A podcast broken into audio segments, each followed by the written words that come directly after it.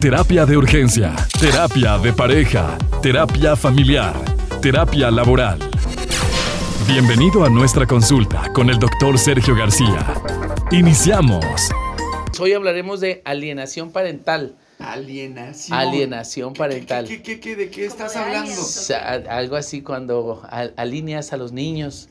Fíjate que ese es una, un efecto de, de una manipulación mental hacia los hijos. Y esto ocurre eh, más, más, eh, más frecuente de lo que aparenta. Eh, Me han tocado algunos casos en donde la niña, por ejemplo, ya no quiere estar con mamá o la sabotea dentro de la separación. Imagínate que los papás se separan, el papá está viviendo en otra parte, pero él dice, es que mi amor, yo soy tu papi para siempre y yo estoy solo y, y a veces me pongo muy triste porque no te veo. Entonces la niña, ay papá, ¿y por qué no vienes a vivir con nosotros a la casa? Pues es que tu mamá ya no me quiere, es que tu mamá cómo anda con otro hombre, entonces ya no me quiere, por eso ya no puedo ir con ustedes, pero mira, mira cómo me salen mis lágrimas, lloro la niña, no papá, entonces va la mamá por la niña y luego, mamá, yo no quiero ir contigo porque tú eres mala. Quítate, mamá, tú eres mala. Entonces se va la niña con la mamá. Y entonces la niña con la mamá llora. No, ya no te voy a hacer caso porque mi papito está llorando, mi papá llora. Y la, la mamá, rápido, arréglate pronto porque ya vamos a la escuela. No, no quiero ir a la escuela. Entonces la niña empieza a sabotear. Pero estamos hablando de una manipulación maléfica, maligna, hacia la conciencia de la niña. Entonces, ¿qué ocurre con la mamá? La mamá tiende a ponerse mal incluso a violentarla. ¿Cómo que no? Aquí se hace lo que yo digo. Además, el juez me dijo que yo soy quien está con tu guardia y custodia y tú te callas. Tú no mandas, así que muévete. Y empieza la mamá a maltratarla. Entonces, pues ojalá y, y la niña, ojalá y que yo me muera. Yo quisiera morirme mejor. Y ya quiero que sea domingo porque quiero ver a mi papito. Entonces se hace el domingo y ya, ya va a venir mi papá. Entonces se va con su papá y otra vez, ¿no? El idilio. Papá, es que yo quiero estar contigo, mija, pero cuando tengas 13 años tú vas a poder decidir con quién vas a estar. Entonces el papá la empieza a preparar mentalmente para poderse llevar a la niña. Esto es el fenómeno de alienación parental. ¿Qué es lo que está mal? Lo que está mal es meter a los niños en el problema.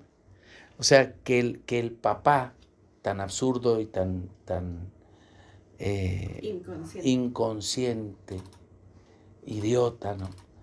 Hable de sus emociones y sus sentimientos relacionados a la relación con ella. Oye, doctor, pero eso es lo que él siente en relación a lo que extraña a la niña. No, él es un adulto y él no tiene que hablar con un niño acerca de sus emociones de esta manera. Sí, puede decir que, que extraña a la niña, pero no puede decir que por culpa de su mamá. Porque entonces la mamá aparece como una culpable, como una responsable, y entonces la niña está afectando lo que hay en la conciencia de la niña para con la mamá. Entonces cuando hace esto, está incurriendo en una falta grave a sus emociones. No es un delito, fíjate. Malamente hoy todavía no está eh, calificado como un delito. Se ha intentado de muchas maneras integrar la alienación parental como parte de, de una afectación psicoemocional para poder eh, evitar o restringir las convivencias. Se ha logrado poco al respecto, pero no se puede juzgar a un hombre por, por alienarla parentalmente. O sea, no, no hay una medida. La medida cautelar es que lo restringen. ¿verdad? ¿Sabes qué? Tú lo estás perturbando, pero eso es porque los psicólogos entramos y, y observamos el daño psicoemocional y entonces se recomienda que por el bienestar del niño el señor deje de hacer eso. Y para dejarlo de hacer eso se le restringe la convivencia. O se hace una convivencia en donde esté al frente de, de- de un abogado, de una trabajadora social y que sea una convivencia controlada y que sea una sola hora dentro de los juzgados. Pero, pero no hay una, una consecuencia por la alienación que pueda juzgarlo a él y meterlo también a la cárcel. Ese es un daño bien grave. ¿Y sabes cuál es el principal daño? Que fractura la relación con su madre. O sea, estás dañando eh, la, la relación de... Bueno, la relación de pareja, pues ya valió. Ya, es así ya. Y todavía estás dando un golpe duro para la mamá y la hija. Sí, es como agarrarse papá, a- eh. agarrarse a hijazos. El tipo agarra a la niña y le da con ella a la mamá. Entonces, por hacerle daño a la mamá, le hace daño a la hija, pero también le hace daño a la relación que hay entre la hija y la mamá. Entonces, eso es, eso es gravísimo y, y, bueno, yo no le recomiendo eso. ¿Qué se hace en estos casos? Lo que se hace es, calificar el suceso a través de una pericial psicológica. Nosotros hacemos un, un todo una, un análisis, un estudio argumentado de, de, lo que la niña dice, de lo que la niña hace. Si, por ejemplo, en muchos de estos casos los niños eh, duermen mal o se orinan en la cama, se están en la cama, ya no quieren ir a la escuela, este, eh, ya no quieren estar con su mamá naturalmente. Y a veces, cuando ya se califica, cuando toma el juez el caso, ni con uno ni con otro, ¿eh? O sea, ya cuando la niña es grosera con la mamá, ya no lo manda ni con la mamá ni con el papá. A mí me tocó un caso gravísimo en el que la niña ofendía a la mamá gravemente. ¡Cállate! Es que tú estás loca. Me lo dice mi papá, que tú, que por tu culpa, porque te andabas arrastrando con ese, eres una cualquiera. Y entonces la niña la ofendía gravemente. Entonces cuando me traen a la niña, pero la niña estaba grande, 13 años. Secundaria. Sí, ya, segundo de secundaria. Entonces, perdón, no tenía 13 años, tenía 10 años.